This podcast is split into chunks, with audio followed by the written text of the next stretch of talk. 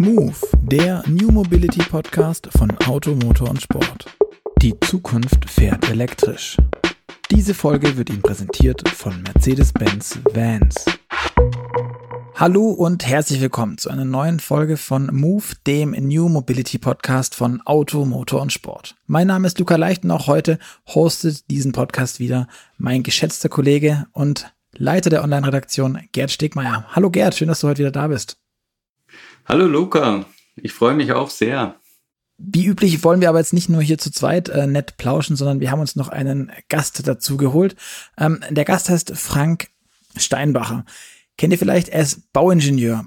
Hat es mit Move in der Regel wenig zu tun, vor allem weil er eigentlich von einem, wie ich gelesen konnte, florierenden Consulting-Firma arbeitet oder die ihm ja sogar gehört, er ist der Chef, Geschäftsführer, ähm, die sich eigentlich um so große Projekte wie den Autobahnbau kümmert. Also immerhin was mit Straßen macht aber er ist auch der Chef von dem Unternehmen E-Loaded. Und dafür jettet er gerade, wie er uns vorhin im Vorgespräch äh, erzählte, ein bisschen durch die Gegend zwischen Autoherstellern, macht Elektroautorallies beziehungsweise kleine Projekte davon. Darüber möchten wir heute mit ihm sprechen. Deswegen sage ich Hallo und herzlich willkommen, Frank. Schön, dass du dir die Zeit genommen hast in deinem, wie wir festgestellt haben, doch recht engen Terminkalender. Wo kommst du denn gerade her? Ja, von meiner Seite auch zunächst mal Dankeschön für die Einladung und für eure Zeit. Ähm, ja, ich komme gerade aus der Nähe von Hannover und zwar aus dem, ja, aus dem Örtchen Lübbecke. Äh, das ist einer der Veranstaltungsorte der neuen PSA Opel ADAC E-Rally, die dieses Jahr zum ersten Mal stattfindet. Äh, der zweite Veranstaltungsort und da waren wir heute eben vor Ort mit den Kollegen, um das Thema mobilen Energieanschluss für HPC, also High Performance Charging, äh, entsprechend umzusetzen, damit hoffentlich in zwei Monaten dort an diesem Standort ähm, die E-Rallye mit 16 Fahrzeugen stattfinden kann. Okay, High Performance Charging, von welchen Ladeströmen äh, sprechen wir ungefähr? Ähm, die Rallye ist ausgelegt auf eine Maximalleistung von zwei Megawatt. Also für die Beladung der Fahrzeuge stehen zwei Megawatt an Ladeleistung zur Verfügung. Ähm, die große Besonderheit bei diesem Event ist, ähm, dass wir eine sehr hohe Gleichzeitigkeit haben, nämlich die Fahrzeuge kommen ungefähr mit einem Versatz von 60 Sekunden nur in das Fahrerlager oder einen Serviceplatz und müssen dort eben geladen werden. Also die sehr, sehr hohe Gleichzeitigkeit stellt eben auch eine sehr hohe Anforderung damit an die Ladeinfrastruktur und an den Netzanschluss, den wir nutzen. Aber die zwei, die zwei Megawatt sind jetzt da äh, nicht am Stück pro Auto, die gehen auf das gesamte Event. Die gehen auf das gesamte Event. Gott genau. sei Dank. Genau. und, und ursprünglich ähm, ist aber dort, wo, wo die Rallye stattfindet, äh, ja gar keine Ladestation, oder? Das heißt, die kommt von euch und ist so also semi-mobil oder so partiell mobil oder temporär. Genau, also an diesem Standort ist bisher gar nichts vorbereitet äh, für die mobile Ladeinfrastruktur. Ähm, die Besonderheit, um eben sowohl auf diese hohe Ladeleistung zugreifen zu können, als auch auf die Energiemenge, die für die Durchführung der E-Rallye benötigt wird, greifen wir hier eben äh, ja äh, eine Lösung auf, die einen mobilen Anschluss direkt an der Mittelspannung, an der Mittelspannungsebene des Verteilnetzbetreibers eben bedingt. Ähm, das muss einmal technisch abgestimmt werden und dann kann man sich das vorstellen wie eine Art äh, Hotplug oder Plug-and-Play-Lösung, wo wir dann mit einem mobilen Trafo kommen und den dort an die Bestandsinfrastruktur einbinden. Also für das Event bringen wir eine mobile Trafo-Station mit, die aus 20.000 Volt beziehungsweise 10.000 Volt dann die entsprechenden Versorgungsspannungen für die Fahrzeuge generiert. Okay. Ähm, und das der Trafo allein äh, wird es aber noch nicht sein, der die, die Lademöglichkeit dann äh, darstellt für die, für die Autos. Äh, an dem Trafo hängt dann was? Ja, da hängt unsere Technik, die Technik der E-Loaded, äh, eine große Besonderheit. Auch bei der mobilen Lösungen ja, setzen wir auf eine Gleichstromversorgung und zwar verteilen wir dann eben von dieser von diesem Mittelspannungstrafo weg auf 1000 Volt basierend über ein Gleichstromnetz, das wir dort aufbauen, äh, eben die Energie an die jeweiligen Ladepunkte, die wir direkt in das Servicezelt des jeweiligen Fahrzeugs, also des jeweiligen Rallye-Teilnehmers entsprechend bringen. Aha. Ähm, also ihr fangt mit 1000 Volt an und ähm, es liegt dann quasi in dieser mobilen äh, Ladeinfrastruktur, äh, liegt dann so eine Leitung, ähm, mit 1000 Volt Gleichspannung, verstehe ich es richtig? Genau, genau. Also wir gehen von einem zentralen Gleichrichter aus, der uns eben 1000 Volt Versorgungsspannung eben für zwei Megawatt Leistung dann eben liefert. Das ist ein Produkt, das heißt bei uns DC Source, einfach die Quelle äh, für die Versorgung der Gleichstromleitung. Wir schießen dann eben hier mit 1000 Volt in diese Gleichstromleitung hinein. Und das Besondere ist eben, das ist auch eine mobile Lösung, nämlich ein Powerlock-System, das eben dann ganz individuell zusammengesteckt werden kann. Also das ist wirklich nur, man bringt ein Kabel hin, steckt das zusammen und verbindet dann nachher nach, nacheinander eben die entsprechenden Lader von einem Servicezelt zum nächsten Servicezelt, um dann wirklich am Fahrzeug einen Ladepunkt zu haben und dort eben die benötigte Ladeleistung von 140 kW bereitstellen zu können, Max. Okay, damit wären wir jetzt auch bei der Ladeleistung, nach der der Luca vorher gefragt hat, 140 kW, das ist ja schon mal ein ganzer Haufen. Ähm, aber äh, die Besonderheit, soweit ich es gelernt habe, ist ja auch, äh, herkömmliche Ladepunkte ähm, sind ja quasi mit der Wechselspannung verdrahtet, oder? Und geben dann aber ans Auto ähm, Gleichspannung ab, ähm, mhm. um die Batterie zu laden. Bei euch ist jetzt die Versorgung der einzelnen Ladepunkte passiert mit Gleichstrom, oder? Genau. Und ähm, da wäre jetzt schon für mich die erste Frage, ähm, was bietet es für Vorteile? warum, warum macht ihr das genau anders als alle anderen? ähm, letzten Endes, um eine Modularität äh, schaffen zu können, nämlich was die flexible, flexible Zubringung oder Hinzuführung von Ladeleistung eben entsprechend bringt. Ähm, dann können wir auch modular eben Versorgungsstränge erweitern. Äh, und äh, das nächste ist, die Bauform der Ladetechnik wird wesentlich kompakter. Nachdem wir ja von 1000 Volt eben kommen und die Batteriestacks in den Fahrzeugen ja alle eine niedrigere Spannung haben, müssen wir dann eben zum Beladen der Fahrzeuge die Spannung nur noch nach unten konvertieren, während andere Techniken ja, ich sage jetzt mal, die Spannung sowohl hoch als auch nach unten konvertieren äh, entsprechend müssen.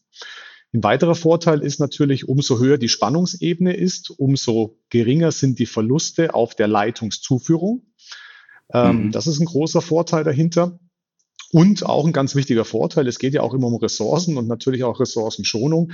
Aufgrund dessen, dass wir mit einer höheren Spannungsebene eben die Ladetechnik anfahren, brauchen wir eben auch geringere Leiterquerschnitte. Also der elektrische Leiter, der den Strom eben zum Ladepunkt äh, bringt, reduziert sich bei uns schon mal nur auf zwei Kabel, während die anderen ja, wenn sie wechselspannungsseitig eben daherkommen, dreiphasig PE neutral eben entsprechend brauchen. Das haben wir nicht. Wir haben nur noch einen Plusleiter, einen Minusleiter und den PE-Leiter, die Erde. Äh, also nur noch drei Leiter. Wir sparen uns schon mal zwei Kabel und diese Kabel sind dann eben vom Materialquerschnitt eben auch noch kleiner, weil wir mit einer höheren Spannung eben fahren und somit mehr Leistung über dieses Kabel eben entsprechend bringen können. Und das ermöglicht uns ja auch, sag ich mal, diese mobile Kabelverlegung hier zu machen, weil durch das Einsparen am Material ist man dann überhaupt erstmal in der Lage, so ein Kabel dann auch mal mobil zu transportieren. Das bleibt dann noch rollfähig, kann gebogen werden, kann in Kisten gepackt werden, kann mitgenommen werden. Das ist dann mit den klassischen Systemen eben so nicht mehr möglich. Und ein weiterer großer Vorteil eben von diesem System ist, ähm, der Begriff dahinter ist einfach Dezibus. Das ist eben der Versorgungsstrang, der eben diese 1000 Volt an Spannung eben liefert. Der ist bei uns auf ein Megawatt an äh, Lieferleistung eben ausgelegt. Und somit können wir eben mit diesem Versorgungsstrang an jeder x-beliebigen Stelle ein Megawatt an Leistung abziehen. Also wenn wir nur einen Lader an dieses Kabel anschließen, der halt nur 100 kW kann, dann zieht er halt nur 100 kW heraus. Wenn wir aber einen Lader anschließen, der 500 kW an Ladeleistung kann, schließen wir dann an genau das gleiche Kabel an und können eben diese 500 kW an Leistung herausziehen oder eben ja dann auch schon ein Next Level, an dem alle eben arbeiten, ist ja das äh, Mega Power Charging wo wir dann wirklich mal mit einem Megawatt entsprechend äh, an dem Lader laden wollen. Ja, Wahnsinn. Ähm, wenn ich das vergleiche, also nur um es nochmal zu verdeutlichen, wenn, wenn man das jetzt herkömmlich machen würde, dann müsste man äh, von dem Trafo ähm, quasi zu jedem Ladepunkt nochmal extra ein Kabel verlegen und bei euch liegt, liegen diese zwei Kabel, also diese zwei Pole quasi, äh, die schleifen sich einmal durch die Location und an jedem x-beliebigen Punkt kann ich dann mich einklemmen und habe einen Ladepunkt. Ne? Genau, genau. Also das ist ähm, sowohl mobil ein großer Vorteil, aber auch natürlich stationär, weil viele, die jetzt natürlich auch über stationäre Ladeinfrastruktur natürlich nachdenken, die fangen jetzt natürlich mit dem Aufbau dieser Infrastruktur an. Da müssen ja die entsprechenden Verkehrsflächen, die Stellplätze eben entsprechend vorbereitet werden. Aber wenn ich dann feststelle, dass ich vielleicht ein Jahr später schon die nächsten zwei Ladepunkte eben brauche, dann fange ich halt mit klassischen Systemen immer wieder dahingehend an, dass ich halt an die entsprechende Niederspannungsverteilung herangehen muss, ja, und von der dann wieder entsprechende Leiter zu den neuen Ladepunkten ziehen muss. Und bei uns ist es eben eine Kabeltrasse, die durchführt und beliebig eben erweitert werden kann. Also den längsten Strang, den wir bisher aufgebaut haben, ist äh, über sechs Kilometer lang. Also von der Einspeisung der Energie in diesen Versorgungsstrang bis zum letzten Abnehmer haben wir sechs Kilometer Leitungslänge. Von was für mhm. Leitungen sprechen wir denn da? Also, weil du gerade vorhin sagtest, ihr könnt auch Material sparen, Kupfer, die Kabel sind rollbar. Ähm, ist es, wie wir uns das im Haushalt vorstellen, mit irgendwie 1,5 Quadrat oder 2,5 vielleicht noch oder sowas? Ich, ich gehe davon Nein. aus, dass nicht. Genau, ich schmunze schon. Nein, das ist es natürlich nicht. Ähm, von der Materialität her vielleicht gehen wir hier auf Kupfer, weil, äh, auf Alu, weil es von der von dem Gewicht her einfach wesentlich geringer ist, äh, um natürlich auch äh, die Verlegung eben durchzuführen, aber auf der anderen Seite natürlich, um Materialkosten zu sparen gegenüber Kupfer. Bei Alu sind wir, um ein Megawatt eben entsprechend leiten zu können, bei 630 Quadrat. Ähm, mhm. Bei der äh, mobilen Lösung, die wir jetzt eben entsprechend haben, da gehen wir auf Kupfer. Äh, Kupfer ist halt ein besser leitendes Material, ist zwar dann teurer, aber man spart sich hier wieder äh, an Kabelquerschnitt und da kommen wir bis auf 240 Quadrat entsprechend herunter. Ja, Wahnsinn. Das klingt doch schon mal gut. Du hast jetzt gerade gesprochen von ähm, sechs Kilometer annähernd, was, was so eine ähm, Ladeleitung bei euch an Länge haben kann. Ähm, ist es, äh, sind diese sechs Kilometer da verlegt, wo ich das vermute, nämlich bei eurem großen Ladepark, den ihr in Zusmarshausen äh, macht? Genau, genau. Also hier ist es ja so, dass im Rahmen von diesem Projekt ein Arealnetz äh, eine so eine Kundenanlage entsprechend geschaffen worden ist auf einem dezidierten Areal, weil hier ging es in dem Projekt natürlich nicht nur darum, Ladeinfrastruktur mit Energie zu versorgen, sondern im Rahmen von diesem Arealnetz, das geschaffen wird, wird auch die Industrieanlage zukünftig mit angebunden, weil hier eben auch aus Effizienzgründen, aus Energieeinsparungsgründen zukünftig Maschinen nicht mehr mit Wechselstrom betrieben werden sollen, sondern mit Gleichstrom.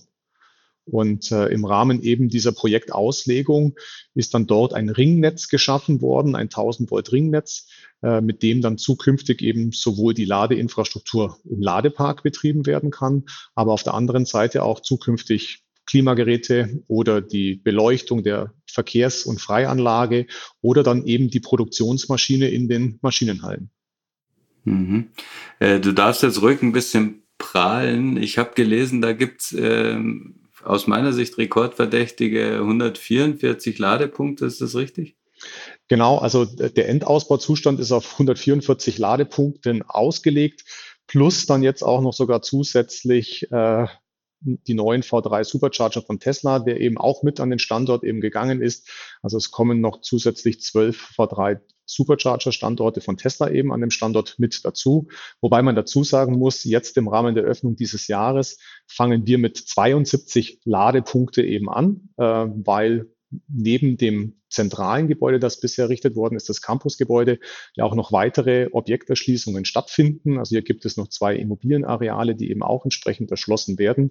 Und dann wird die Ladeinfrastruktur entsprechend dann einfach nur noch ausgerüstet. Es ist dafür alles vorbereitet und äh, sie muss dann nur noch verbaut werden. Und das ist vielleicht auch die Besonderheit. Also wenn dort zukünftig ein neuer Lader aufgestellt werden soll, dann dauert das ungefähr 15 Minuten und dann ist dieser neue Lader oder diese zwei neue Ladepunkte entsprechend angeschlossen und kann dann den Fahrzeugen zur Verfügung gestellt werden. Jetzt muss ich aber, aber ketzerisch fragen, ähm, wer will oder wo will man 144 oder auch momentan jetzt äh, um, um die 70 Autos gleichzeitig laden? Also nichts gegen Zusmarshausen, Nabel der Welt, keine Frage, im Herzen äh, von, ich weiß es nicht, aber ernsthaft, Wer, also, was, was, warum? Jetzt muss ich wirklich fragen, warum? So viel? Gibt es nicht andere schöne Orte, die tatsächlich irgendwie bevölkerter sind als Susmarshausen? Ich bin da schon ja. mal vorbeigefahren. schon hundertmal vorbeigefahren an Zusmarshausen. Aber halt vorbei, nicht dorthin. Vorbei. Ja, vielleicht wird es ja wirklich der neue Energienabel, zumindest im bayerischen, im südbayerischen Raum. Ähm, der Standort ist grundsätzlich verkehrlich natürlich hervorragend. Wir haben über 60.000 Fahrbewegungen äh, auf beiden Richtungen der Autobahn 8, die hier natürlich entsprechend vorbeiführen. Wir haben äh, zwei Startstraßen, die an diesem Standort vorbeifahren oder führen, die ebenfalls nochmal über 20.000 Verkehrsbewegungen haben. Und was man natürlich auch berücksichtigen muss, ist, dass dieser Standort natürlich nicht nur der Öffentlichkeit dient, sondern natürlich auch der Firma Sortimo, die ja dort ihren Hauptsitz hat, um dort natürlich das ganze Thema der elektrifizierten Mobilität im Bereich der Mitarbeiterversorgung und natürlich auch Logistik darzustellen. Also die Firma Sortimo versteht sich ja als ein Enabler der Mobilität, also möchte die Mobilität ja in seinem Wesen nachhaltig verbessern und hat hierfür natürlich Lösungen im Fahrzeug. Aber zukünftig ist natürlich die Bereitstellung der Energie für Mobilitätszwecke natürlich ein ganz, ganz wichtiger Punkt. Das ist ja mhm. mitunter auch ein Grund, weswegen wir hier in mobile Ladeinfrastruktur eben uns auch äh, entwickelt haben und gegangen sind, weil zukünftig Mobilität ja nur noch funktioniert, wenn Energie für diese Mobilität und das natürlich am besten lokal zur Verfügung gestellt wird. Also äh, Mobilität an Standorten wird zukünftig nur funktionieren, wenn eben Energie dort bestmöglich sogar selber produziert, aber dann natürlich entsprechend den Nutzern zur Verfügung gestellt wird. Und an diesem Standort ist es natürlich die Öffentlichkeit, die diese Infrastruktur nutzen kann. Ähm, die Betriebe, die sich dort an diesem Sortimo Innovationspark entsprechend ansiedeln, aber natürlich auch die Mitarbeiter der Firma Sortimo, das sind circa 1300, die an diesem Standort äh, sind und arbeiten und natürlich auch der Logistikfuhrpark, den sowohl die Firma Sortimo selber hat, als auch natürlich die Kunden, die zukünftig an diesem Standort kommen, verweilen und dort natürlich Geschäftsprozesse abhalten werden. Für mich, für mich klingt das aber irgendwie so, als wäre das, das ganze Projekt irgendwie für Sortimo weniger relevant wie für, keine Ahnung, Ikea, äh, wo Leute auch stehen und dann, oder, oder jeder, jeder Supermarktparkplatz, ähm, wo der Supermarkt vielleicht auch erst nach und nach ausrüsten will, weil da viele Leute ständig sind und die keine Lust darauf haben. Ähm, wie du es vorhin schon erklärt hast, ähm, immer wieder die Straße oder den Parkplatz neu aufzureißen und dann die Stichleitung zu legen. Ähm, weil das ist ja, glaube ich, der wesentliche Unterschied. Ähm, kurz als Hintergrund, wir hatten ja auch schon das Gespräch mit dem ENBW-Kollegen, äh, dem Timo Silhuber, der genau das gesagt hat. Und der hat gemeint, wir, sie müssten jetzt schon anfangen, immer wieder für jede einzelne Schnellladestation, die sie sind, fangen sie jetzt schon an Stichleitungen zu legen, um dann irgendwann äh, die, die Ladesäule aufzupflanschen. Und wenn ich mich richtig erinnere, sprach er dabei nicht von 15 Minuten, sondern das klang mehr so nach ähm, irgendwas zwischen Tagen und Wochen, wenn die das machen wollen.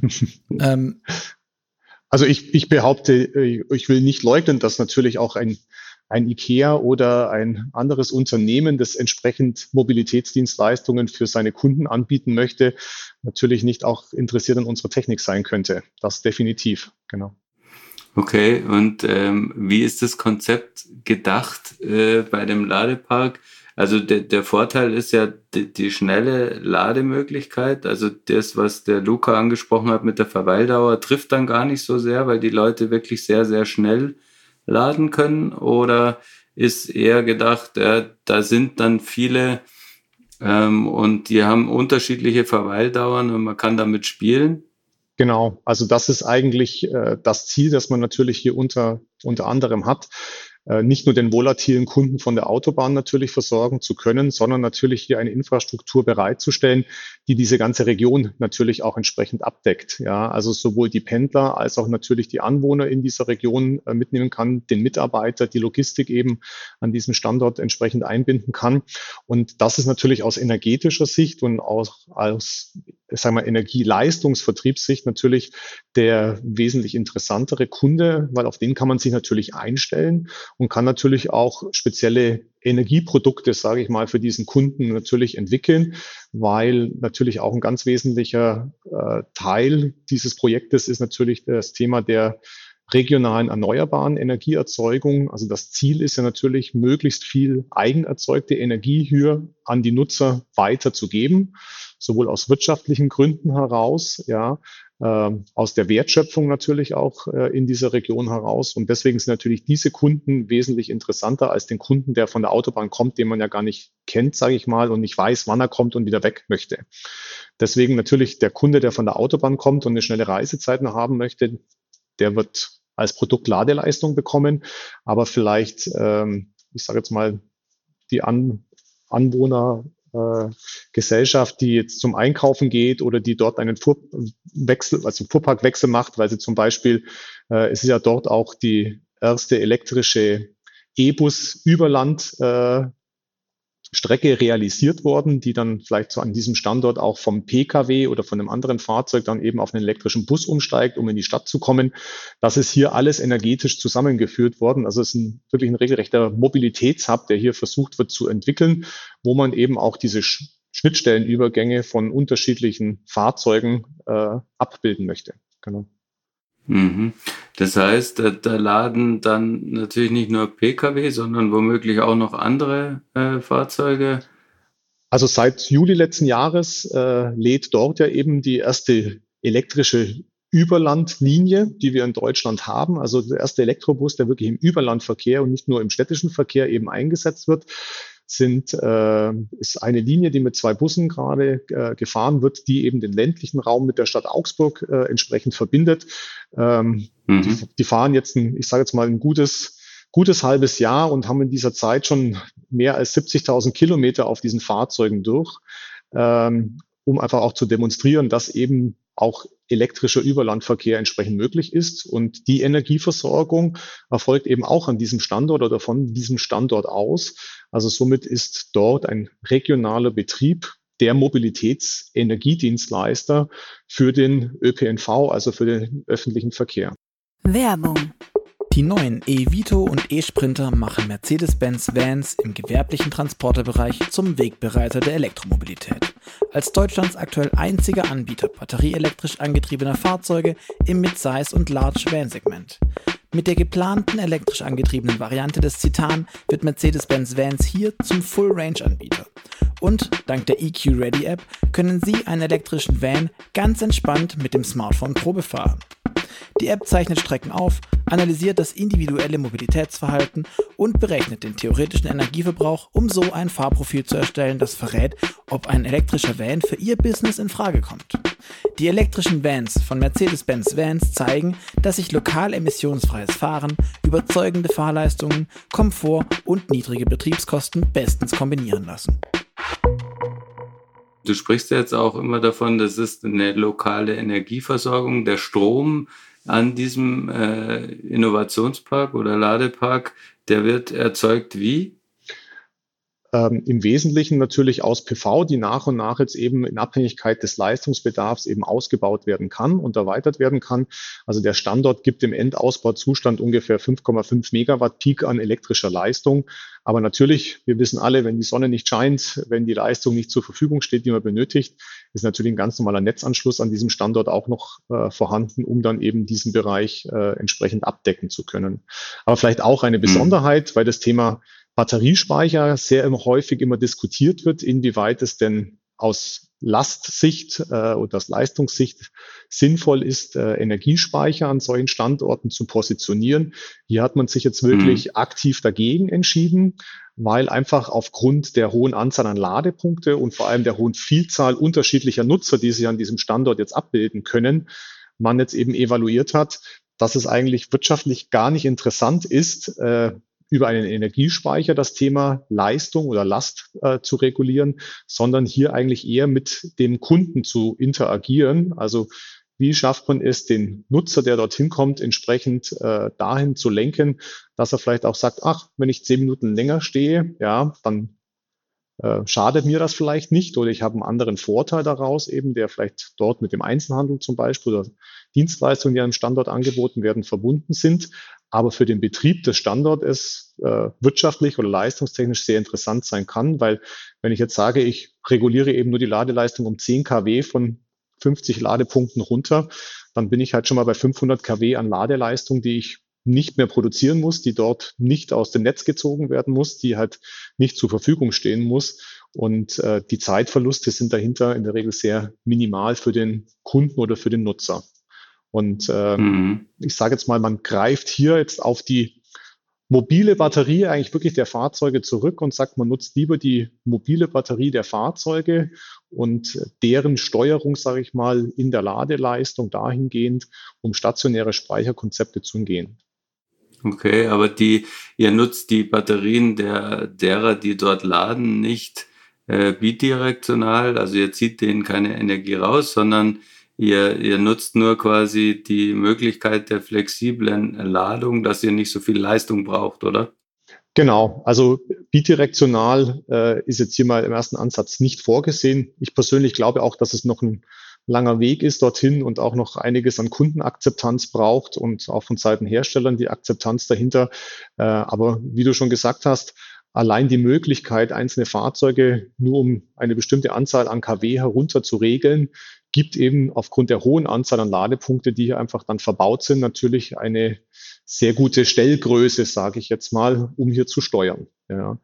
Ähm, mhm. In weiteren, weiteren Vorteil, den man halt hier halt einfach auch hat, aufgrund der Erzeugungsleistung aus der PV und natürlich der PV-Prognose, die ja hier mit Hilfe von Wettermodellen ja gemacht wird, kann man ja auch wirklich erkennen, ob jetzt dann die nächsten 10, 15 Minuten zum Beispiel mal ein Leistungseinbruch von der PV kommt. Und dann kann man ja schon versuchen, eben vorgelagert entsprechend dagegen zu steuern, indem man zum Beispiel sagt, die Fahrzeuge des Fuhrparks der Firma Sortimo oder äh, Nutzfahrzeuge, die dort positioniert sind. Wenn ich weiß, dass jetzt 15 Minuten, sage ich mal, weniger Leistung aus der PV zur Verfügung steht, dann reguliere ich die jetzt halt einfach runter, weil von denen kenne ich ja dann vielleicht auch die restliche Verweildauer und weiß auf jeden Fall, naja, geladen werden sie auf jeden Fall. Wenn danach die, vielleicht die Sonne wieder herauskommt, hinter der Wolke wieder auftaucht, dann kann ich die ja zum Beispiel auch wieder mit höherer Ladeleistung entsprechend versorgen. Genau, also das sind genau diese Stellgrößen, die man hier versucht äh, in Einklang zu bringen. Das ist auch ein Forschungsprojekt mit dem Fraunhofer äh, zusammen, wo man eben genau die, diesen Spielball sich nutzbar machen möchte. Mhm. Und ähm, das heißt aber, da muss ja eine sehr, sehr ausgeklügelte Steuerung dahinter stehen. Ähm, also wer entwickelt die und wie sieht die genau aus? Also wie arbeitet die so hoch vernetzt? Also das ist ein Energiemanagementsystem, das gemeinsam mit dem Fraunhofer oder mit mehreren Instituten des Fraunhofer äh, Institutes entwickelt worden ist. Ähm, und äh, die Kollegen der Fraunhofer sind eben genau zuständig für das Thema der Lastprognose, ähm, sowohl mhm. von Fahrzeugseite als auch äh, von Erzeugungsseite. Äh, wir von Eloaded sind dafür dann zuständig, genau die Steuerung dann auf der Leistungselektronik oder auf der Ladetechnik dann entsprechend umzusetzen und zu sagen, wie kann ich denn wirklich die Fahrzeuge entsprechend dahinter steuern, um dann die angefragte, das angefragte mehr an Last oder weniger an Last entsprechend zu verteilen. Das ist dann unsere Aufgabe. Und hier kommt dann eben auch wieder der Vorteil dieser Gleichstromversorgung entsprechend zu tragen. Ähm, wenn wir nur Stichlösungen eben hätten, ja, dann würde das eben nicht gehen. Aber dieser DC-Bus, den wir eben haben, der kann dann eben pauschal geregelt werden. Zum Beispiel, der bekommt statt einem Megawatt nur noch 800 kW oder 500 kW zur Verfügung und kann dann die Leistung dahinter beliebig verteilen, beziehungsweise auch wirklich dezidiert am Lader entsprechend zur Verfügung stellen nur. Hm. Ich habe ein äh, etwas älteres Zitat äh, von dir gefunden. Da hast du gesagt, die klassische Welt des Wechselstroms funktioniert für unsere zukünftigen Bedingungen nicht mehr, weil die Verbrauchsgeräte ähm, alle digital angesteuert werden, also Smartphones, aber später wohl auch mal Produktionsmaschinen in, in einer Werkhalle. Ähm, alle nutzen dann Gleichstrom und sind dann, so wie du es beschrieben hast, besonders gut ansteuerbar. Ähm, wenn ich mir jetzt diesen, dieses, äh, diesen Park so ansehe, dann ist es ja quasi zumindest schon mal parallel ein, ein kleines Areal mit einem Gleichstromnetz, oder? Genau, korrekt, ja. Also das ist ein Gleichstrom-Arealnetz, das hier aufgebaut worden ist. Genau. Mhm. Und ähm, wir haben ja aber in Deutschland insgesamt Wechselstromnetz, äh, ähm, wie eigentlich nahezu überall auf der Welt, soweit ich weiß. Ähm, aber ähm, es wird ja dort auch, was ich, klassische Glühbirnen und sonstiges Hausnetz geben, die den Wechselstrom auch noch brauchen. Der kommt ja da auch ganz normal an, oder? Mhm. Genau. Also der Standort ist jetzt nicht zu 100 Prozent auf Gleichstrom umgestellt. Klar haben wir immer noch Verbraucher hier in dem System, die über Wechselstrom versorgt werden. Aber das Ziel ist schon dahinter, immer mehr Gleichstromverbraucher hier entsprechend einzubinden. Und vielleicht, mhm. äh, ja, unser Energieversorgungsnetz ist wechselstromseitig entsprechend aufgebaut, aber zum Beispiel eine Veränderung, die wir schon haben, sind die großen Gleichstromtrassen, die jetzt schon aufgebaut werden, die aus dem Norden Deutschlands die Energie in den Süden bekommen, die ja eben auch in Form von mhm. Gleichstromtrassen aufgebaut werden, um halt besonders effizient, besonders verlustfrei äh, entsprechend die Energie aus dem Norden in den süddeutschen Raum zu befördern. Genau. Kannst du uns das vielleicht mal ein bisschen genauer noch erklären, wo denn da jetzt auch tatsächlich die Vorteile sind? Weil ähm, es fühlt sich vielleicht ein bisschen komisch an. Warum haben wir überhaupt Wechselstrom, wenn Gleichstrom so viel besser ist? Es gab ja mal, wenn ich richtig weiß, diesen, diesen Kampf zwischen Gleich- und Wechselstrom, den dann aber der Wechselstrom ja für sich entschieden hat. Mhm. Den hat der Wechselstrom damals für sich entschieden, weil mit Hilfe der Technik eines Transformators man eben einen Trick sehr gut machen konnte. Man konnte eben andere Spannungsebenen erreichen und somit äh, Energie eben auf kleineren Leiterquerschnitten sehr gut transportieren. Die Technik stand damals auf der Gleichstromseite in der Form nicht so einfach zur Verfügung. Ähm, und das hat dann eben damals mitunter, sage ich jetzt mal, zu dieser technologischen Entwicklung geführt. Nichtsdestotrotz auch Elektromotoren, Maschinen, die damals schon ausgelegt waren, waren eben auch schon Gleichstromaggregate, äh, auch Leuchtmittel und alles Mögliche gab es in der Richtung dann eben entsprechend schon. Ähm, aber damals ist halt das Rennen in Richtung Wechselstrom gemacht worden. Und ähm, dieses Thema der Gleichstromversorgung bekommt natürlich jetzt mit dieser Elektrifizierung in der Mobilität nochmal einen ganz anderen, nämlich sehr energiemengengewichtigen neuen Player dazu, ja, wo das Thema Effizienz natürlich auch nochmal eine andere Bedeutung bekommt. Die Effizienzvorteile liegen ja in Abhängigkeit der Netzinfrastruktur irgendwo so zwischen 15 und 20 Prozent gegenüber einem Wechselstromnetz.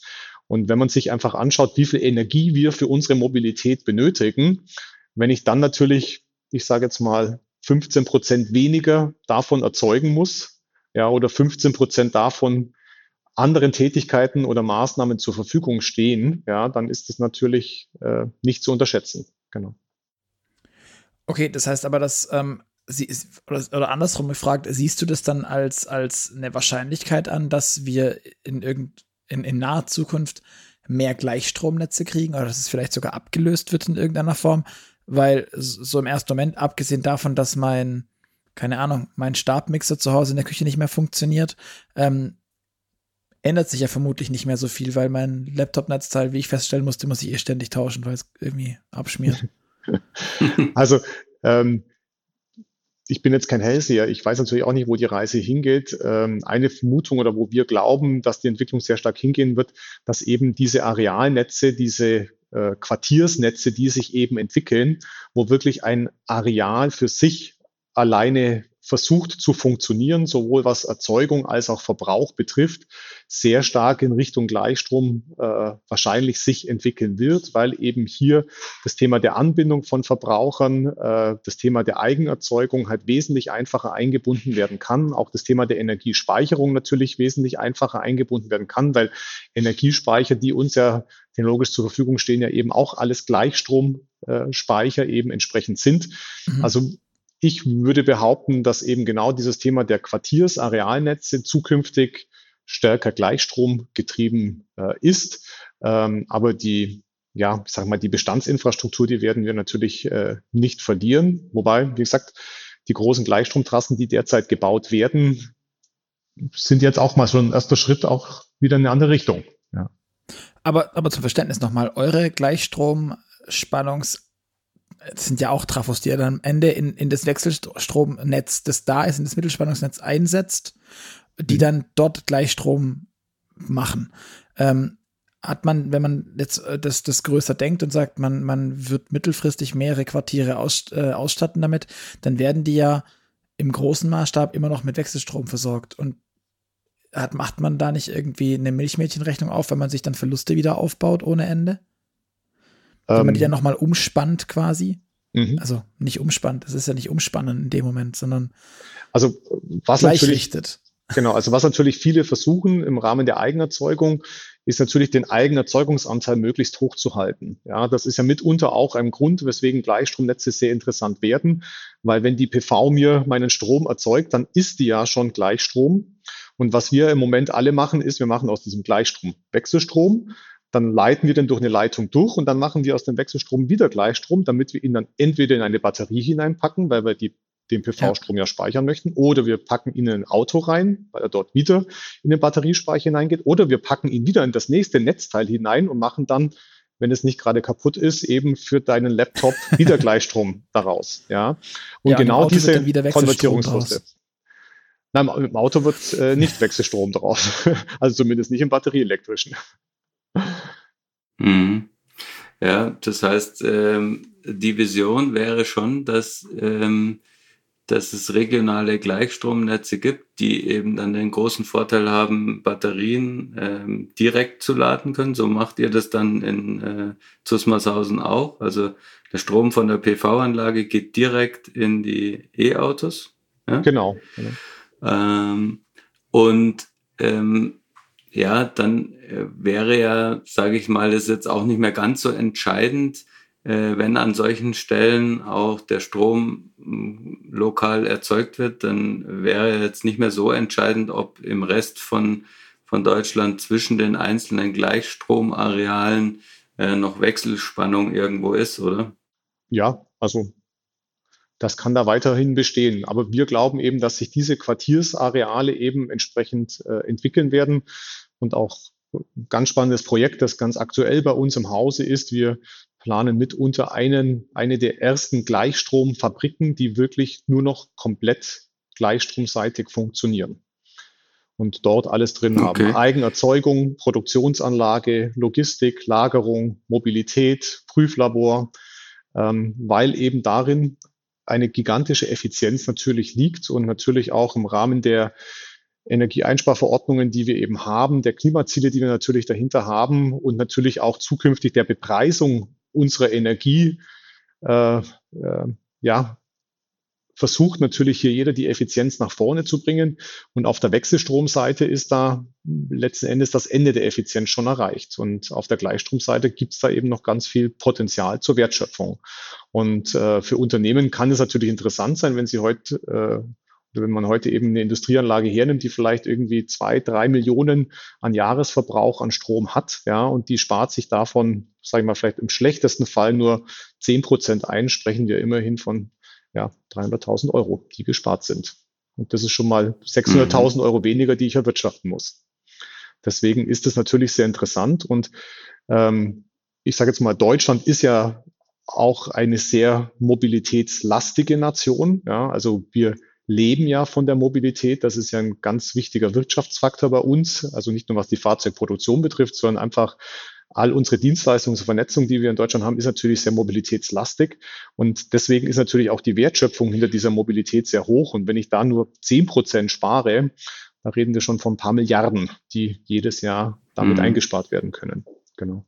Also wir haben das mal hochskaliert. Ich habe jetzt die Zahl nicht ganz im Kopf, aber ich glaube, es sind 52 Milliarden, die man sparen würde, wenn die Elektrifizierung der Mobilität stattgefunden hätte und wenn dann im Rahmen der Elektrifizierung der Mobilität diese über Gleichstromversorgung erfolgen würde, wäre das ungefähr das Einsparpotenzial gegenüber der Wechselstromversorgung.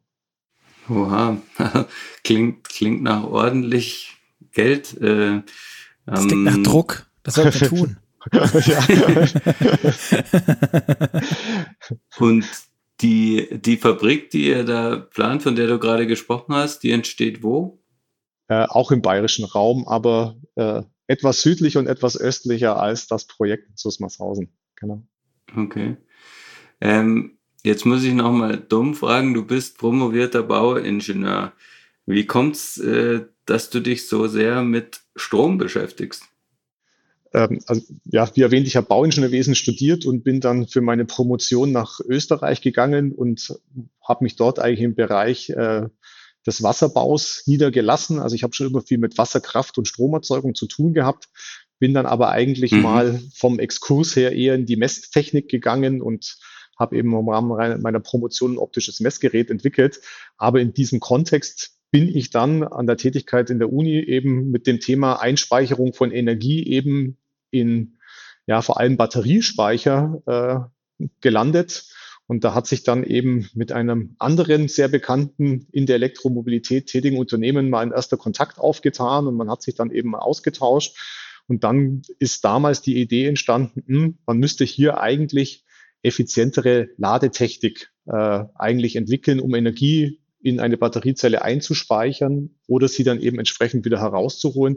Und das war dann eigentlich die Geburtsstunde der E-Loaded. Genau. Okay. Und ähm, das heißt aber auch, du verknüpfst es ja jetzt auch nicht nur bei den Projekten, sondern auch als Vision stark mit der regionalen Stromerzeugung und, und einer ähm, totalen Vernetzung der Energieversorgung. Wie wäre denn dann tatsächlich deine Vision, ähm, sagen wir mal für 2030? Ähm, wie sieht das aus? Weil ihr habt jetzt in Zusmarshausen, rechnet ihr immer noch mit, äh, mit dem großen äh, Wechselstromnetz als quasi euer Puffer oder Backup.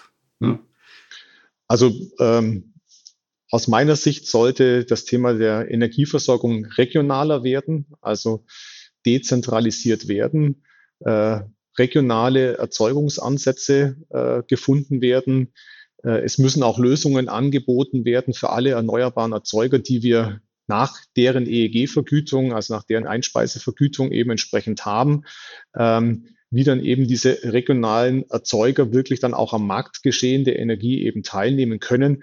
Denn was natürlich schon ein Irrwitz ist, sage ich jetzt mal, dass wir ja sehr viel erneuerbare Energie erzeugen, diese dann teilweise dafür auch noch bezahlen müssen, damit sie uns das Ausland abnimmt, damit wir sie dann ein paar Stunden später wieder zurückkaufen. Also hier sind ja Energie und Geldflüsse, sage ich jetzt mal, die zumindest aus meiner Wahrnehmung heraus etwas verschoben sind und deswegen definitiv zu optimieren sind.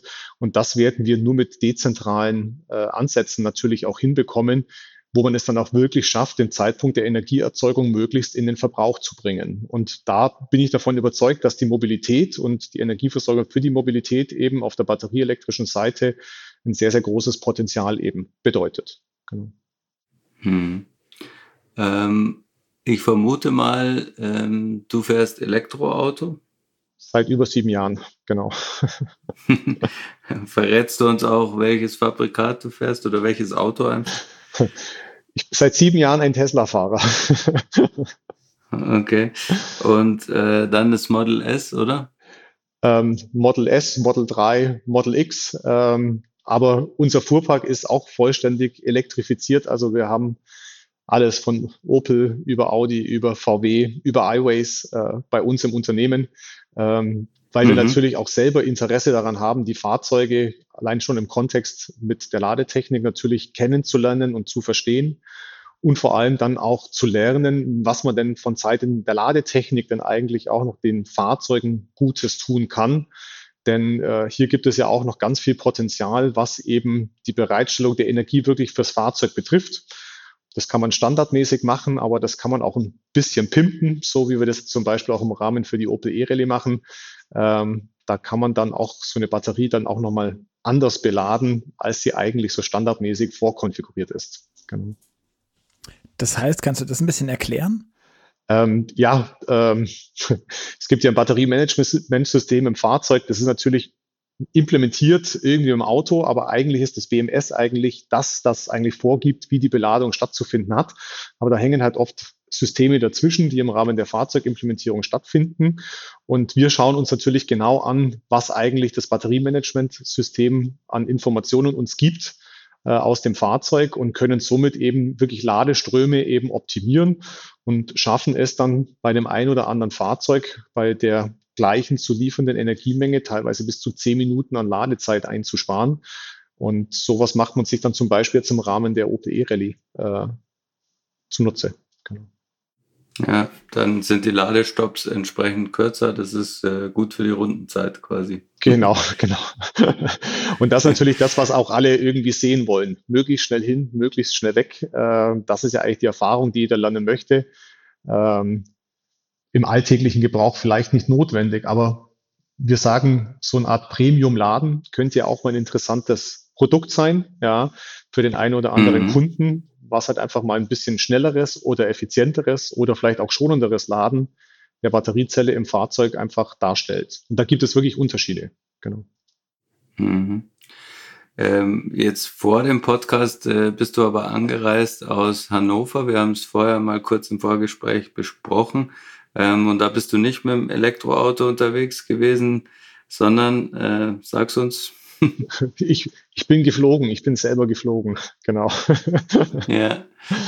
Ähm, und das heißt aber, ähm, da hatten wir auch schon kurz angerissen, da glaubst du noch nicht so an die Elektromobilität beim Fliegen, oder? Also, dass eine Elektrifizierung äh, in der Fliegerei stattfinden wird, davon bin ich überzeugt, aber den elektrischen Antrieb sehe ich hier eher wirklich in der Kurzdistanz, also in sehr überschaubaren Flugstrecken, die sehr gut kalkulierbar äh, entsprechend sind, ja, also in der wirklich der Kurzdistanzfliegerei. Aber sobald es auf die Mittel- oder Langstrecke eben geht, beziehungsweise man natürlich auch in Flughöhen unterwegs ist, ähm, wo das Thema Wärme eine ganz wichtige Rolle spielt, ähm, das sehe ich das noch nicht. Also ich bin wirklich ein ganz großer Freund der Batteriezelle und sehe die auch wirklich vom Pkw in den Nutzfahrzeugen, äh, in Baumaschinen. Aber im Flugzeug sehe ich das noch nicht ganz so, weil dort eben Wärme ein ganz wichtiges Abfallprodukt ist. Weil wir jetzt heute, als wir unterwegs waren, waren wir haben minus 25 Grad Außentemperatur gehabt, die eben entsprechend ja, an Wärme in das Flugzeug hineingepumpt werden mussten. Ähm, das sind natürlich nochmal andere Herausforderungen. Und da ist natürlich auch der, klassische Verbrennungsansatz äh, gar nicht so ineffizient, weil natürlich die Wärme auch sich nutzbar gemacht wird, während das natürlich beim Pkw oft nicht der Fall ist. Und natürlich auch das Antriebskonzept ist ein anderes. Äh, beim Pkw haben wir ja sehr variierende Lasten eben. Beim Flugzeug haben wir natürlich sehr konstante Leistung, die wir eben immer zur Verfügung stellen müssen. Mhm. Somit ist die Effizienz natürlich auch nochmal eine andere. Und ähm, unter anderem ein Projekt geht eben hin zu synthetischen Kraftstoffen, die ich jetzt persönlich auch wirklich auch in der Fliegerei eben sehe, ähm, mhm. wo eben auch die Effizienz äh, gegenüber batterieelektrisch oder auch gegenüber der Brennstoffzelle im Flugzeug eigentlich fast ident ist, ja. Und halt einfach natürlich, mhm. was das Fluggerät betrifft, entsprechende Vorteile gegenüber anderen Antriebskonzepten einfach bedingt. Also ich glaube ja, im Bereich der Drohnen, Drohnensegmente oder Kurzdistanzfliegerei wird es einen batterieelektrischen Ansatz geben, ja, ähm, sobald es auf die Mittelstrecke geht und ja, einfach die, die Sicherheit der Mittel- und Langstrecke, da bin ich noch nicht davon überzeugt, genau. Du hast gerade eben zum Thema ähm, BMS, also Batteriemanagementsysteme, ein bisschen ähm, an, angefangen zu erzählen. Ähm, ich habe immer mal wieder gehört, dass das BMS wahrscheinlich das eigentliche ähm, Know-how-Thema ist und das der, der eigentliche Schlüssel. Ähm, weil die Batterie wird man am Ende, werden alle gleich haben, aber das, was entscheidend ist, ähm, wird wahrscheinlich in irgendeiner Form die Software des BMS sein. Mhm. Ähm, wenn du sagst, ihr passt jetzt schon softwareseitig an eure Ladestation, an gewisse BMS-Systeme, beziehungsweise an deren Eigenheiten, um da noch was rauszukitzeln, ähm, unterstelle ich, dass du eine gewisse Erfahrung oder ein gewisses Know-how in Sachen BMS hast. Ähm, oder Einblicke auch einfach. Wie siehst du gerade die Autohersteller oder die Autobranche in Sachen BMS? Wer macht da was und wer steht da wie? Ich weiß nicht, ob ich da jetzt Kritik üben darf, aber ich glaube, da ist noch. Du darfst ganz offen sprechen einfach. Ich glaube, ich da nach deiner Meinung gefragt. Da ist ein sehr, sehr großes Wissensdelta, das äh, einfach im europäischen Raum noch vorhanden ist. Drücken wir es mal so aus. Ähm, ich glaube, dass da einfach andere Hersteller wesentlich weiter sind und diese Erfahrungen, also das glaube ich nicht nur, das ist so, äh, sehr viel Erfahrung natürlich darauf schon gesammelt haben. Und ähm, ich sage jetzt mal, die deutschen Fahrzeughersteller fangen jetzt natürlich erst an, dieses Wissen zu generieren, zu schaffen, die Leute dahinter aufzubauen, die natürlich auch dann dieses Wissen wieder neue Produkte äh, entsprechend überführen können.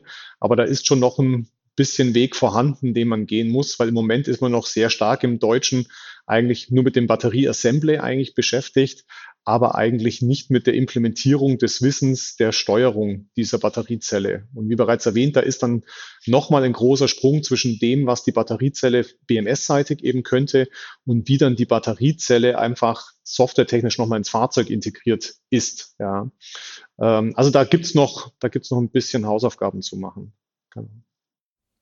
Okay. um, um, um, um, diese, um diese äh, bewusst gesetzten Lücken vielleicht auch noch mit, mit Worten zu füllen, ähm, kann man das vielleicht unseren Hörern sagen. Ähm, man, man spricht davon, dass Tesla beispielsweise in Sachen BMS ähm, sehr koryphäenhaft unterwegs ist an, an vielen Stellen. Ich glaube, darauf wolltest du auch ein Stück weit hinaus.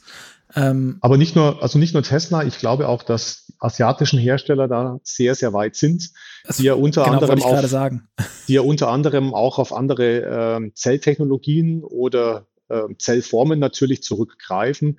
Äh, Tesla hat definitiv ein gigantisches Wissen einfach auf der Rundbatteriezelle, ähm, aber auf Pouchzellen, ähm, sage ich jetzt mal, da sind andere weiter und da ist wirklich auch der asiatische Markt sehr, sehr weit. Und ich glaube auch, dass ähm, die politischen Vorgaben, die da aus China natürlich kommen, ähm, die zwingen allein die Hersteller schon dazu, in diese Richtung zu laufen, weil die haben sich wirklich das Ziel gesetzt, hier im Bereich der Mobilität der Weltmarktführer zu werden. Ja, und sehen natürlich hierin äh, eine große Chance, weil einfach das Thema der Zellproduktion natürlich dort schon vorhanden ist, aufgebaut ist, äh, die Ressourcen entsprechend sich reserviert worden sind. Ja, ähm, und ja, ich sage jetzt mal, die letzten Jahre halt sehr viel Know-how natürlich gesammelt worden ist und deswegen die Wertschöpfung hinter der Batteriezelle ist definitiv im chinesischen Raum oder auch bei Tesla wesentlich weiter als das, was wir bisher bei uns in Europa sehen.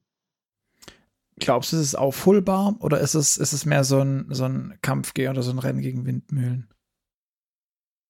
Ich weiß jetzt nicht, ob es sechs oder sieben Jahre her ist, da saß ich mal neben unserer Bundeskanzlerin in Berlin und ähm, da wurde schon gesprochen, dass das nächste Jahr die erste Batteriezellenfabrik in Deutschland gebaut wird. Vielleicht ist es auch schon acht Jahre her, ich weiß es gar nicht. Ähm, noch haben wir immer keine, immer noch keine und äh, die erste, die wahrscheinlich jetzt stehen wird, die kommt von einem amerikanischen Hersteller. Ähm, deswegen, ähm, also die Aufholjagd wird auf jeden Fall nicht leicht werden. Also das wird schon äh, ja eine gigantische Herausforderung. Und da spielen natürlich auch nicht nur die Möglichkeit, sowas äh, aufzubauen, natürlich mit hinein, einfach die Ressourcen, die hinter der Batteriezelle auch benötigt werden. Das ist ja auch ein Claim, ein, ein Markt, der natürlich schon geopolitisch äh, sehr gut abgesteckt ist, drücken wir es mal so aus. Ein bisschen verteilt ist schon genau, der ja. Kuchen. Ja. ja, du hast vorher gerade noch gesagt, du bist selbst geflogen. Äh, heißt, du hast auch noch einen Pilotenschein? Ich habe eine Verkehrspilotenlizenz, genau, und fliege selber. Also das war ja unter anderem meine Doktorarbeit das optische Messgerät, das ich entwickelt habe, ist äh, zur Vermessung von Gewässern da. Wir sind in der Lage, aus der Luft durch die Wasseroberfläche hindurch auf die Sohle von Gewässern zu vermessen. Und da hat ein Flugschein ganz gut reingepasst, genau. und, und, mit, okay. und mit der Umrüstung des Flugzeuges kam natürlich dann die Affinität zur Fliegerei und somit natürlich auch die Affinität zu, Affinität zu Antriebskonzepten in der Luftfahrt. Ja, genau. Mhm.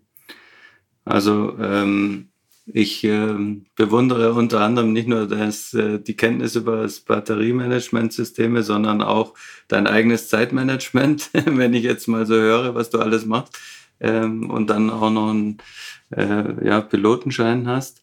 Ähm, wie ist denn das, ähm, wie, wie lebt so jemand wie du ähm, privat? Hast du dein Haus auch ähm, komplett voller Solarzellen und äh, am besten Gleichstrom verkabelt? Äh, ich habe eine Wasserkraftanlage. okay, ja. Das ist richtig Warum fancy. nicht? Wie es der glückliche Zufall wollte, kann, können wir den Strom aus Wasserkraft erzeugen. Genau, aber die PV ist eine der nächsten Maßnahmen, die jetzt hier noch dazukommen. Also haben wir eine schöne Grundlast und eine schöne Peaklast, die wir aufbauen können äh, auf dem Grundstück. Ähm, aber natürlich auch bei uns im Unternehmen. Wir haben ja auch ein eigenes kleines Arealnetz, das wir haben. Wir sind mit knapp 800 kW mittelspannungsseitig ganz normal am Netz angeschlossen. Ähm, aber auch hier eben versuchen wir mit einer PV, die wir haben, also was zumindest das Flächenpotenzial bei unserem Standort hier halt ermöglicht hat, natürlich das Thema der Eigenerzeugung entsprechend einzubinden. Aber hier vielleicht auch die große Besonderheit, auch unter anderem von unserer Ladetechnik. Unsere Ladetechnik ist ja wirklich vollständig flüssigkeitsgekühlt. Also wir können die Energieverluste, die wir eben bei der, äh, ich sage jetzt mal, äh, Gleichrichtung auf die richtige Spannungsebene eben für den Beladevorgang haben. Diese Verluste sind nicht viel. Ja? Also wir reden da von knapp drei Prozent, die wir nur haben. Aber wir haben an unserem Standort zwei 500 kW Lader und äh, insgesamt 640 kW Lader. Und wenn die Fahrzeuge dort laden, also in Summe maximal die 800 kW, die wir eben anschlusszeitig zur Verfügung stellen, da eben drei Prozent Verluste daraus rechnen, dann sind wir bei 24 kW an Heizleistung. Und diese 24 kW an Wärmeleistung, die wir eben durch unsere flüssigkeitsgekühlte Ladetechnik eben äh, uns wertschöpfen können, die packen wir entweder in die Parkplatzflächen im Freiraum hinein und beheizen die im Winter, um die schneefrei zu halten. Oder wenn die Energie draußen nicht benötigt wird, geht die wirklich in unsere Hausanlage hinein und beheizt äh, dann damit unsere Heiz-Kühldecken. Ja, und auch die Rückkühltechnik, die wir eben für unsere Ladetechnik haben, also das ist auch eine Besonderheit. Im Winter bringen wir die Wärme auf die Verkehrsfläche, um sie dann an die Umgebung abstrahlen zu lassen. Das ist vollkommen geräuschlos. Also wir haben keine Lüfter, die wir hier verbaut haben. Im Sommer machen wir das eben auch, ja, aber da fahren wir mit einem höheren Temperaturniveau und sind dann in der Lage, eben mit ungefähr 60 Grad da hineinzugehen und die strahlt dann einfach äh, an die Umgebung entsprechend ab in ihrer Fläche und können dann damit eigentlich sogar die Kühltechnik der Ladetechnik nutzen, um unsere Gebäude auch zu temperieren. Mal ganz abgesehen davon, dass wir auch noch das Brauchwasser damit vortemperieren. Also das, was wir bei uns im Gebäude haben für die Sanitärräume, werden eben aus der Abnahme der Ladetechnik thermisch vorbeheizt. Genau. Wie lange habt ihr daran rumgebaut, um Himmels Willen? Das ist alles miteinander in irgendeiner Form verwurstet und vernetzt. Äh, knapp sechs Jahre sind da jetzt ins Land gegangen. Okay, und das, wenn du sagst äh, von Standort, dann äh, sprichst du vom Firmenstandort. Genau. Ähm, und, aber solche Technik habt ihr dann in Zusmarshausen auch angewandt, oder? Genau, also auch in Zusmarshausen ist die komplette Ladetechnik von unserer Seite flüssigkeitsgekühlt. Die wird über zentrale Kühlleitungen dann entsprechend zusammengeführt und kann dann eben über eine Wärmetrasse sogar in die Produktionshallen, in die Logistikhallen entsprechend geführt werden. Und wenn wir die Wärme nicht brauchen, dann pumpen wir diese Wärme eigentlich nur ins Erdreich. Also das sind dann Kühlleitungen äh, im Erdreich entsprechend verlegt und wir geben dann einfach diese Wärme entsprechend ab.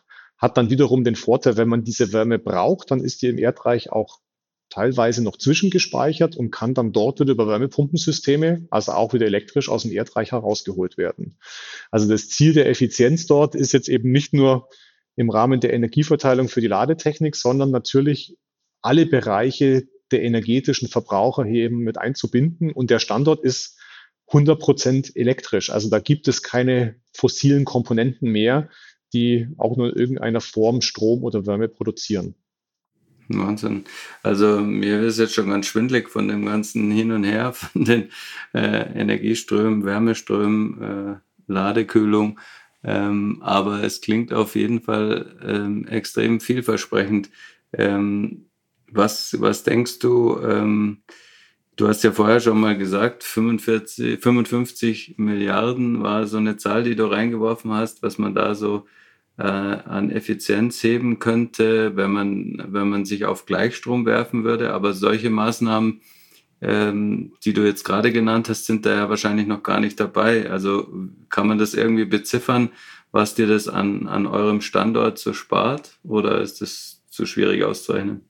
Also wir haben mal eine Untersuchung gemacht für das Land Tirol äh, im, im Rahmen einer Bewertung. Und da war es so, dass wenn man sich die Abwärme aus der Ladeleistung, die man für Tirol brauchen würde, sich nutzbar machen würde, könnte man damit 10.000 Haushalte äh, ein ganzes Jahr wärmetechnisch versorgen. Genau. Oh. Das äh, ist schon ein bisschen was. Tirol hat jetzt nicht so viele Haushalte. Ähm, aber natürlich so einfach ist es nicht. Also da kommen wir wieder zu diesen Areal- und Quartiernetzen eben zurück.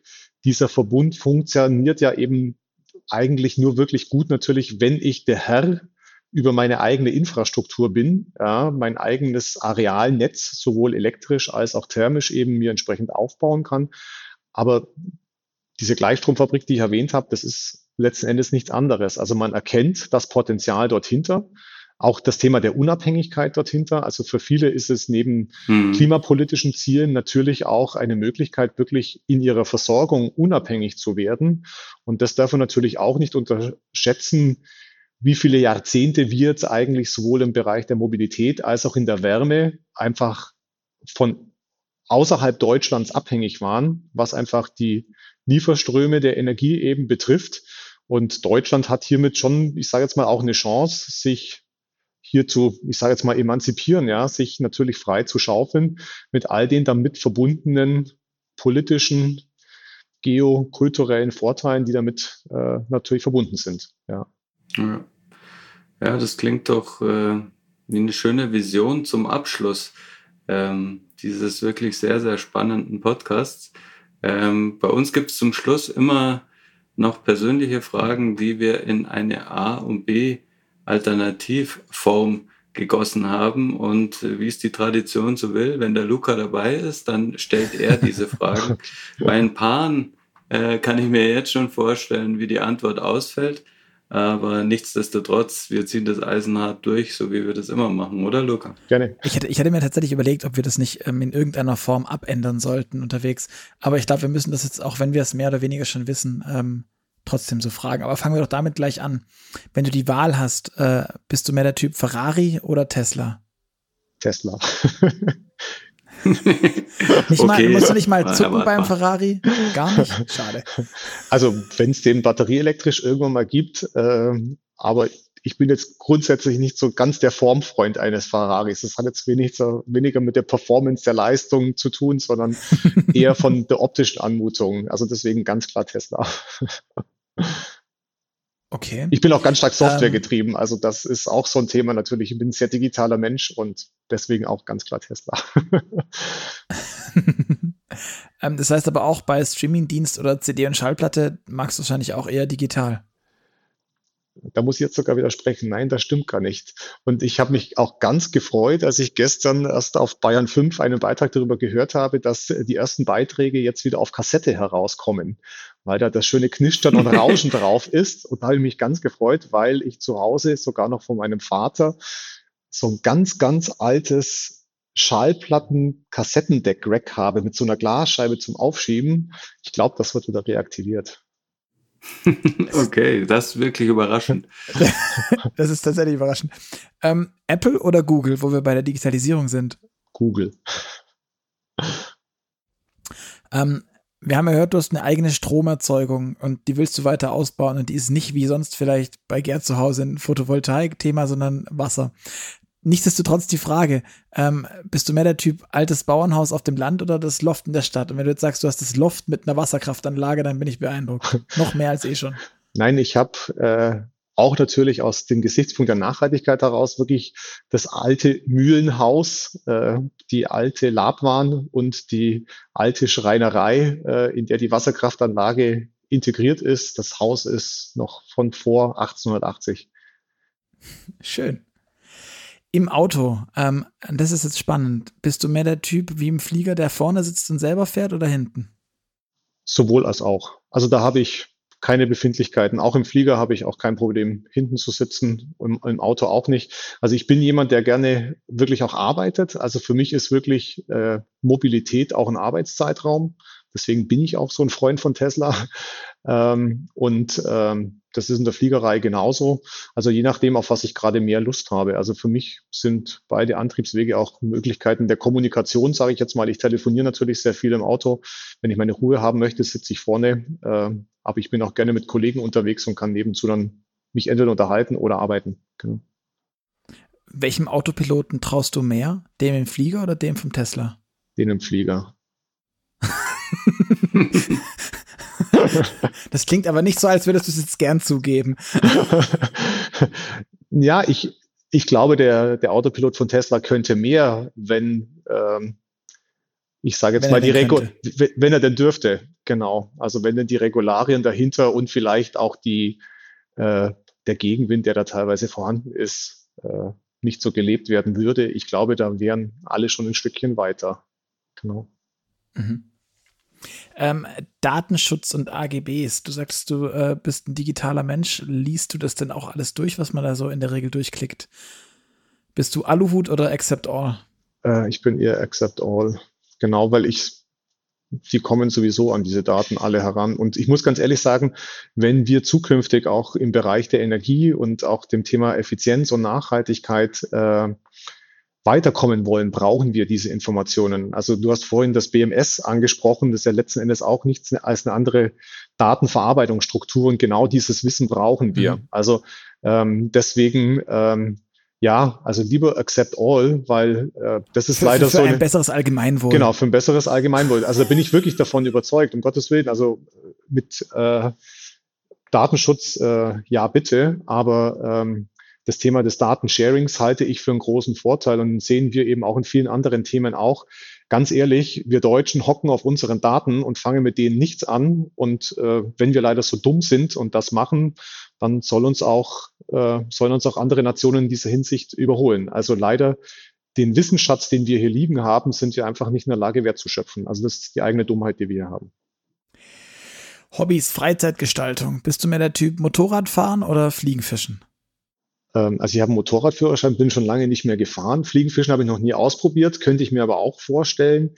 Ähm, ich bin früher Rennradsport gefahren, fahre wirklich sehr gerne Rennrad, bin früher geklettert, ähm, Ski gefahren, ist dann mehr in Richtung Familie äh, gewandert. Natürlich, die Zeit ist da zu kurz gekommen, aber was ich für mich entdeckt habe letztes Jahr ist Stand-Up-Paddling. Äh, Gerade während Corona auf dem Fluss macht ganz viel Spaß. Alleine.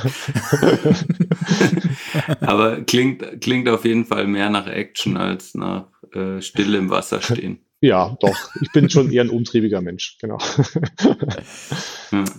Ähm, in Sachen Zukunft, mehr der Typ Star Wars oder Star Trek? Star Trek. Kaffee oder Tee? Ganz, ganz sicher Kaffee. Eigene Siebträgermaschine zwei Siebträger jeden Tag, Aufgabe in der Früh, Espresso, Cappuccino. jetzt, jetzt, muss, jetzt muss, muss, muss der Kaffee-Feti auf der anderen Seite des Mikrofons fragen, was für eine Maschine? Äh, eine, wenn wir nach Automarken fragen dürfen, dürfen wir auch das fragen, Gerd, auch wenn du es nicht verstehst. Eine Sanremo ist es. oh, schön. Genau. Schön. Ähm, Steak oder Falafel? Falafel. Und eher Nachteule oder Lerche? Lerche. Also ich bin eher der, der um neun, halb zehn ins Bett fällt, aber dafür um vier schon wach ist. Du gehst um neun oder zehn schon ins Bett, obwohl du so viel machst. Ich bin beeindruckt. Ich hätte gedacht, du bist jetzt beides. Schlafen ist nicht. Ja, nee, also wenn, wenn, wenn mein Körper die Ruhe bekommt, dann gehe ich in den Schlafmodus über. Da können alle versuchen, dagegen was zu machen. Das funktioniert nicht bei mir. Wenn ich die Chance habe zum Schlafen, ähm, da wurde ich schon bei der Bundeswehr beneidet. Da ich konnte mich einfach ins Loch reinlegen und habe geschlafen. Sehr gut. Alles klar, Frank. Ähm, dann vielen, vielen, vielen Dank für die Einblicke, für die Erklärungen, Gerne. für alles, was du uns erzählt hast. Ich fand es war super spannend wahnsinnig vielfältig, ein, ein riesiges Rundum.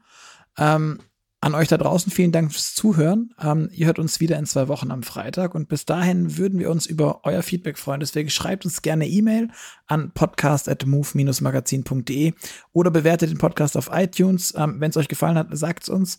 Ähm, Teilt es auch gerne mit euren Freunden. Und für alle Podcast-Hörer haben wir immer zum Schluss ein kleines Schmankerl. Ihr könnt nämlich eine Gratisausgabe euch der Automotor und Sport sichern, indem ihr auf www.motorpresse-aktion.de slash AMS klickt, eure Adresse da lasst, dann bekommt ihr das Heft frei Haus. Ich finde, das ist eine schöne Sache und deswegen sage ich wie immer vielen Dank Gerd nochmal und auch Frank dir nochmal vielen, vielen Dank und bis zum nächsten Mal. Danke auch nochmal. Tschüss. Genau. Ich verabschiede mich auch äh, vom äh, New Mobility Podcast mit leichtem Kaffeeeinschlag und äh, freue mich aufs nächste Mal. Danke, Frank. Ja, danke für eure Zeit. Ciao an alle. Danke für die Möglichkeit. Tschüss, schönen Abend gleich. Ciao. Ciao.